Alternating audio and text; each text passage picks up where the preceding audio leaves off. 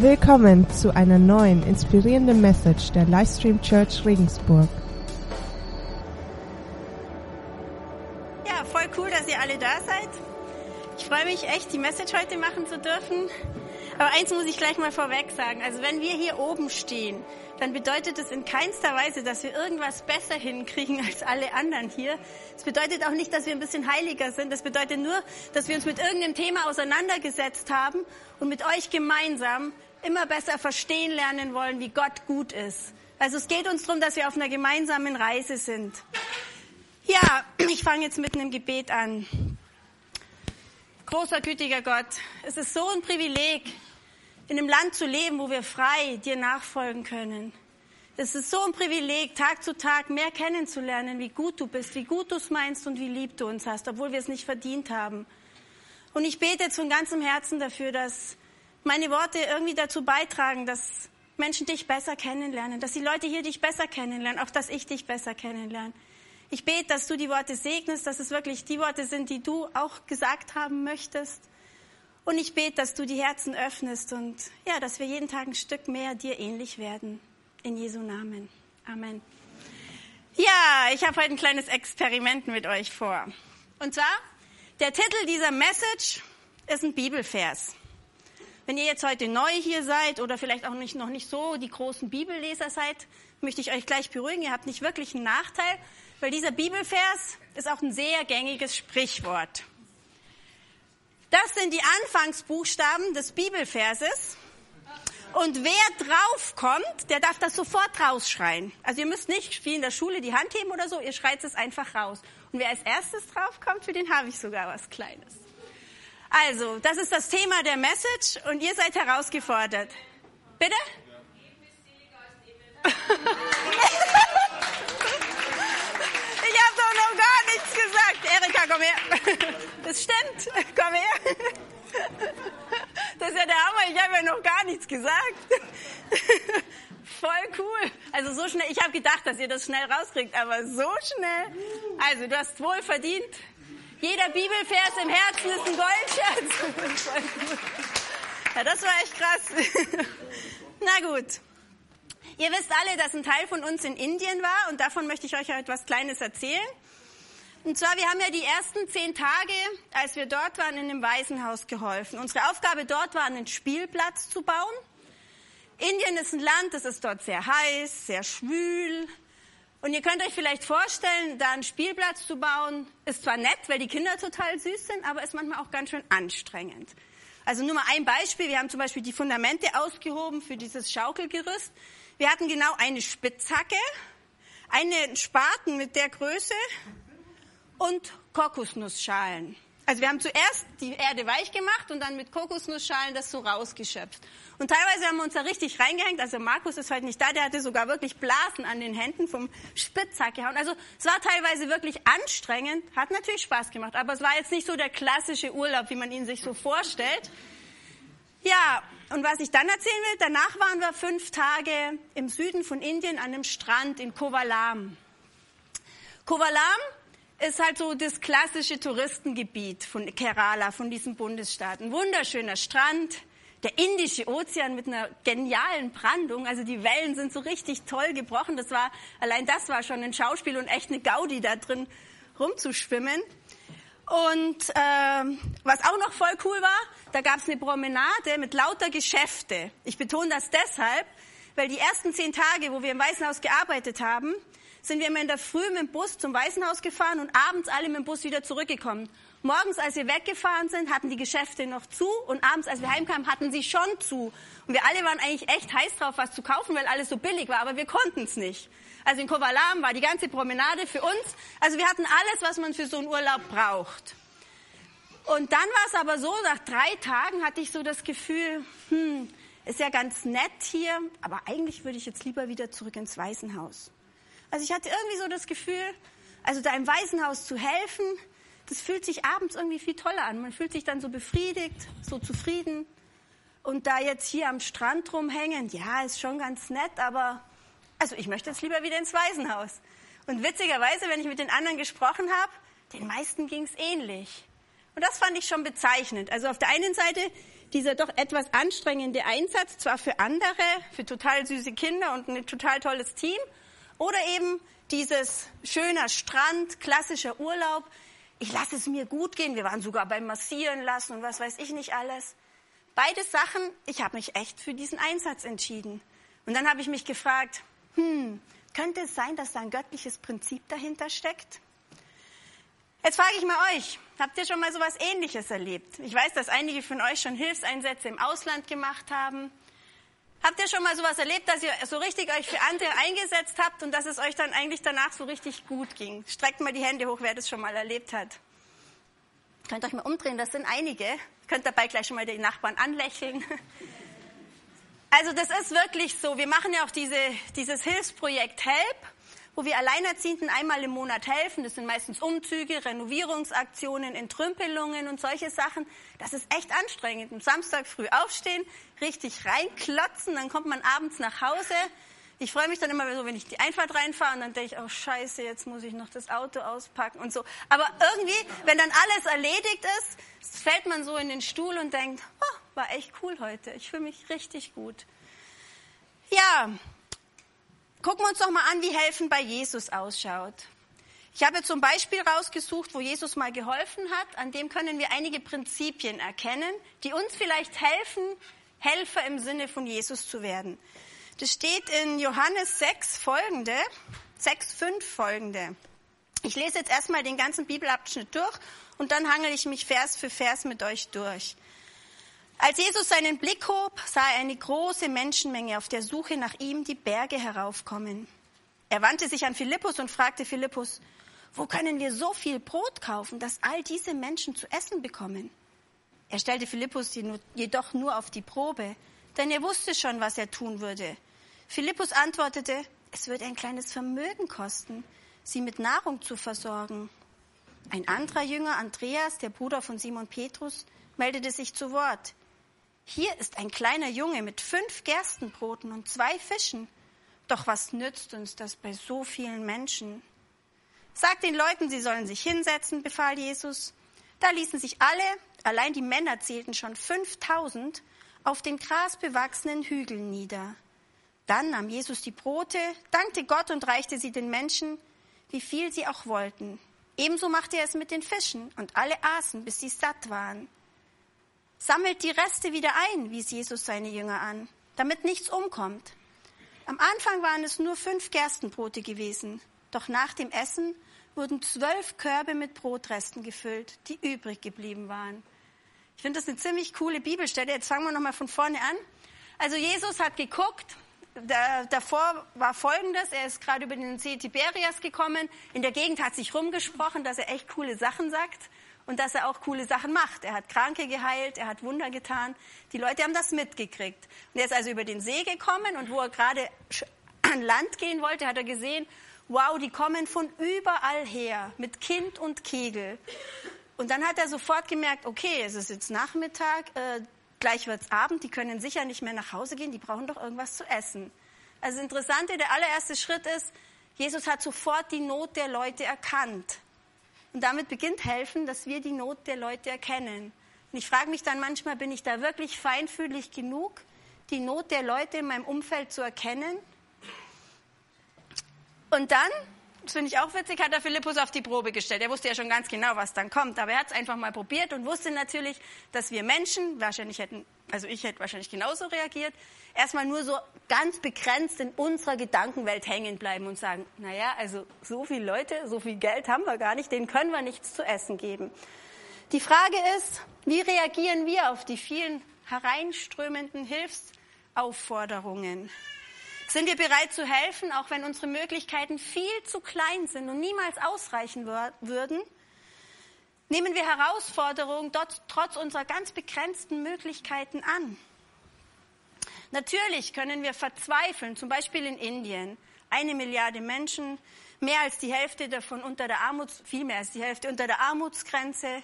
Ganz viele Mädchen, die einfach überhaupt keine Aussicht auf ein würdevolles Leben haben, die schon als kleine Mädchen arbeiten müssen. Man könnte verzweifeln.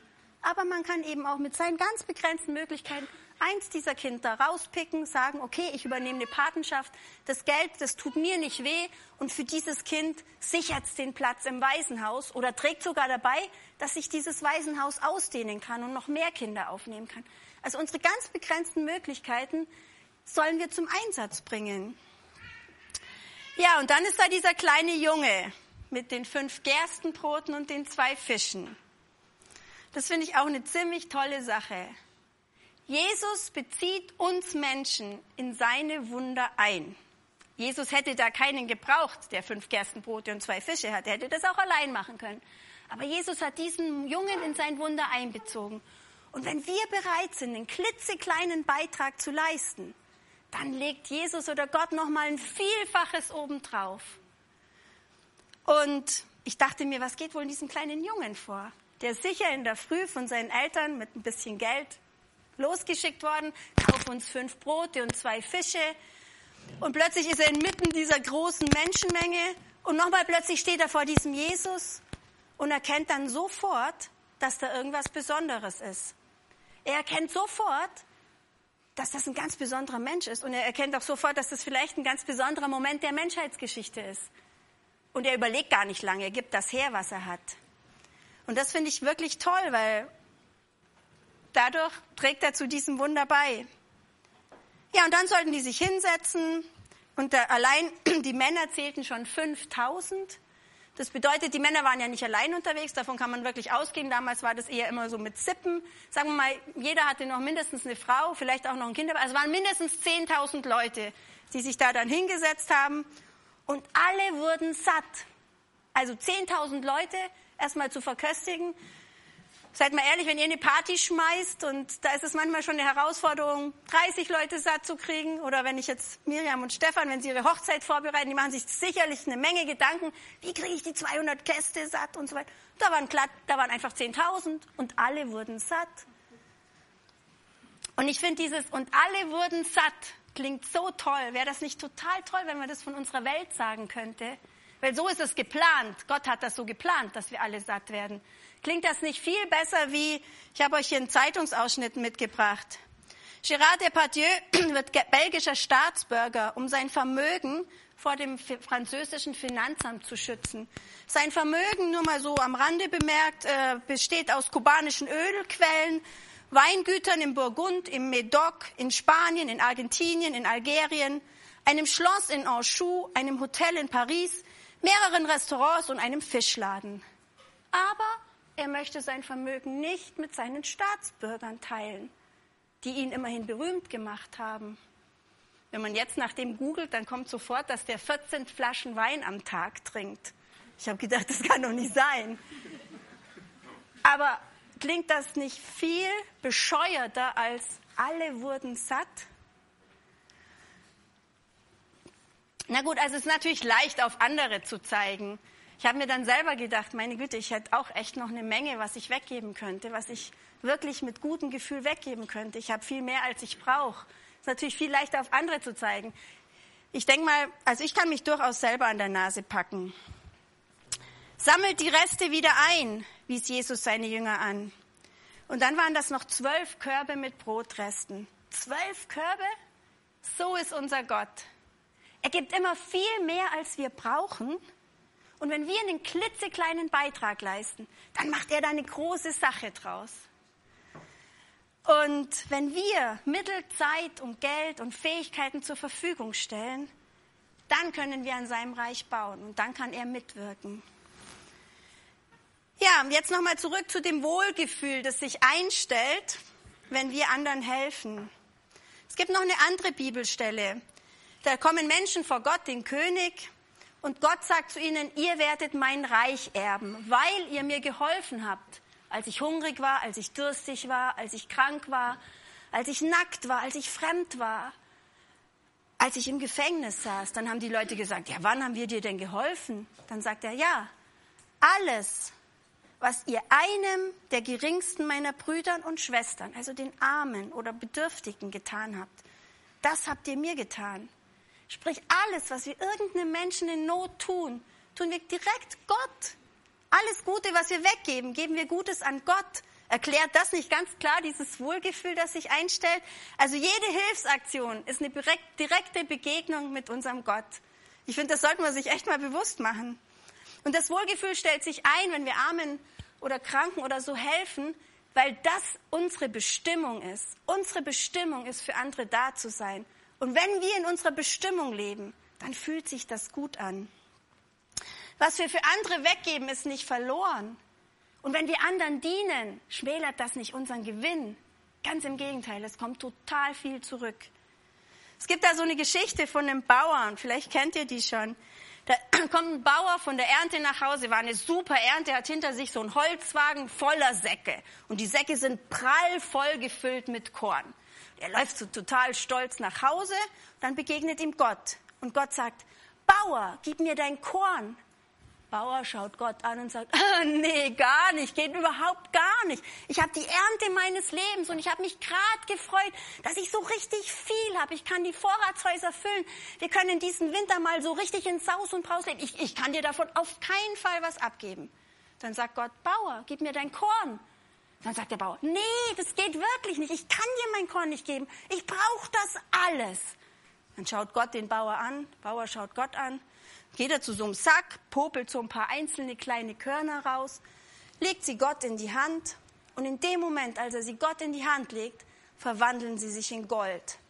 Gott schüttet die, Kügel, die, die Goldkörnchen wieder in die Hand des Bauers. Der Bauer guckt, guckt Gott an, Gott ist weg. Er guckt auf die Körnchen und sagt, meine Güte, hätte ich ihm doch mein ganzes Korn gegeben. Genau so läuft's. Das, was wir weggeben, kann Gott in was ganz Großes, ganz Wertvolles verwandeln. In Sprüche 28, 27 lesen wir, wer den Armen gibt, dem wird's an nichts fehlen. Menschen in Not zu helfen, das ist die, eine der wichtigsten Möglichkeiten, Gott zu ehren. Es ist sowas wie das Echtheitssiegel unseres Glaubens. Ich möchte euch dazu kurz ein Video zeigen.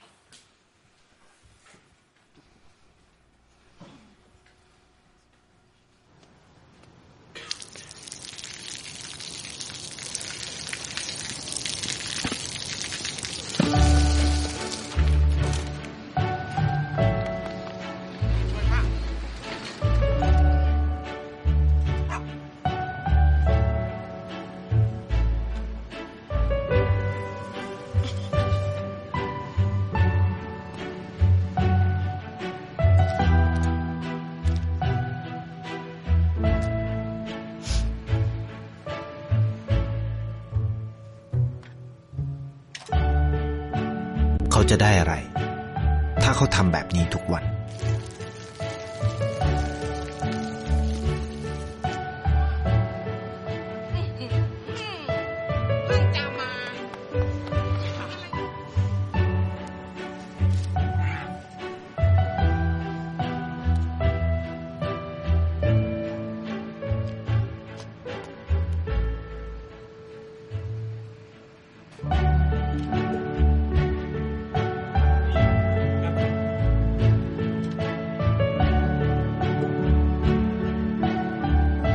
เขาจะไม่ได้อะไรเลย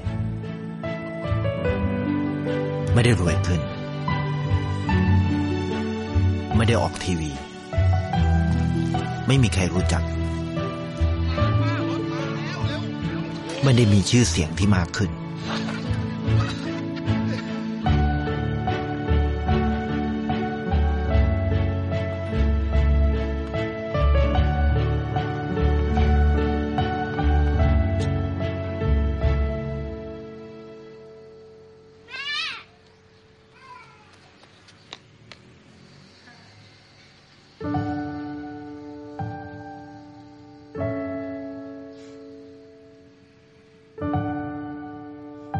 ราะสิ่งที่เขาได้ คือได้แค่ ความรู้สึก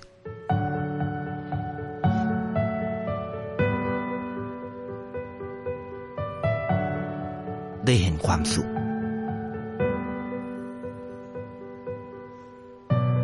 ได้เข้าใจ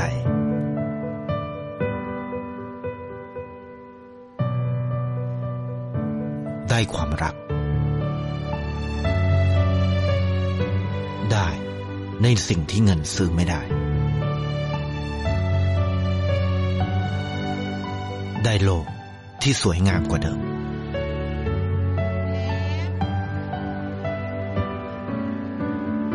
ในชีวิตคุณ อะไรคือสิ่งที่คุณต้องการมากที่สุด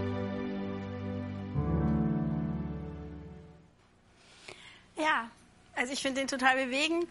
Ganz nebenbei wird unsere Welt ein bisschen erfreulicher, unsere Kirche ein bisschen echter und unsere kreuzgleich Herzbotschaft ein bisschen authentischer. Weil Gottes Plan der beste ist. So hat sich Gott die Welt vorgestellt, dass wir einfach füreinander da sind. Ja, nachdem ihr jetzt schon so schnell erraten habt, geben ist zähliger als nehmen. Es gibt mehrere wissenschaftliche Studien, die das belegen. Also hier habe ich euch eine kanadische Studie mitgebracht. Das ist von einer Kanadierin. Die hat eben den Zusammenhang zwischen Spenden und Glück mit ganz vielen Versuchen rausgefunden. Und da schreibt sie, danach sei die Behauptung, dass Geld glücklich mache, widerlegt. Für das persönliche Glücksgefühl sei nicht entscheidend, wie viel Geld man habe, sondern wie man damit umgehe. Und später, wer einmal spende, werde für einen Tag glücklich. Wenn es zum Lebensstil wird, kann es auch nachhaltig sein. Eine andere Kana eine amerikanische groß angelegte Studie hat auch das Gleiche herausgefunden und hat eben herausgefunden, dass sich Menschen, die großzügig anderen helfen, die in Not sind oder einfach sich um andere kümmern, erstens mal wohler fühlen, aber dass sie auch gesünder sind und dass sie länger leben. Also wollen wir eine Kirche von lauter gesunden, glücklichen, langlebenden Individuen sein? Seid ehrlich? Na gut. Falls ihr noch ein paar Ideen braucht, wie man in unserer Stadt, in unserer Welt und so weiter geben kann, wir haben gerade als Kirche einige wirklich, finde ich, sehr unterstützenswerte Projekte am Laufen. Ich äh, wollte euch noch an der Stelle ein bisschen was von Help erzählen. Das ist ja unser Projekt für Alleinerziehende. Also einmal im Monat helfen wir Frauen, die sich vorher bei uns angemeldet haben. Wir haben das vorher angeguckt, was zu tun ist. Und einmal im Monat haben wir eine Helferliste von, ich glaube, 90, 90 Leuten oder so. Die stehen nicht immer zur Verfügung, aber immer wieder. Wir haben einfach einen ein Pool, Pool von Helfern und dann gehen wir dorthin und ziehen für eine Frau um oder wir streichen eine Wohnung. Also wir machen halt ein, einfach alles an praktischen Sachen, was die Frau alleine nicht hinkriegt. Und ich habe euch einfach mal so ein Zitat mitgebracht, was wir dann so für Rückmeldungen kriegen, weil ich finde es auch mal interessant zu hören, was da dann draus entsteht. Ich lese das jetzt nicht vor, um mich selber zu, zu beweihräuchern, sondern in erster Linie, um euch zu zeigen, dass wenn wir einen klitzekleinen Einsatz fahren, dass Gott da was Großes draus machen kann. Liebes Help-Team, von Herzen alles Gute zum fünfjährigen Bestehen. Eure Aktion und eure Unterstützung ganz praktisch hat mir persönlich immer wieder sehr geholfen. Es war für mich in der schwierigen Phase nach dem Tod meines Mannes eine riesige Entlastung, als ihr mit vielen Händen, Herz und Hirn innerhalb eines Tages unseren Dachboden entrümpelt habt. Eine Mammutaufgabe, die ihr mit guter Laune und unermüdlicher Energie gelöst habt. Ich hatte immer das Gefühl, dass ihr gern helft und es euch ein wirkliches Anliegen ist, Alleinerziehenden ganz nah an ihren Bedürfnissen Unterstützung zu geben. Als Mensch mit angeborenem bzw. anerzogenem Nichtglaube im Sinne organisierter Religiosität habt ihr mir zudem gezeigt, dass es möglich ist, den Glauben an Gott zu leben, offen zu zeigen, selbstverständlich in den Alltag, in die Sprache, das Miteinander zu integrieren – ohne dass man den Eindruck bekommt, als Atheistin oder Mensch ohne Religionszugehörigkeit missioniert oder abgewertet zu werden. Alle meine Erfahrungen, die ich mit der Kirche vor der Begegnung mit euch hatte, in Klammern auf der Suche nach Hilfe in der Not, waren eher deprimierend und ernüchternd. Sie hatten mit christlicher Nächstenliebe wenig bis nichts zu tun. Von daher habt ihr mir eine neue Sicht eröffnet, weil ihr eine echte Glaubensgemeinschaft seid, die nicht nur redet, sondern handelt. Danke und so weiter. Also ich finde es ziemlich cool. Unser kleiner Einsatz hat in dieser Frau bewirkt, dass sie diesen großen Gott erkennt. Und ich denke, das ist das, was Gott dann nochmal als Vielfaches obendrauf legt.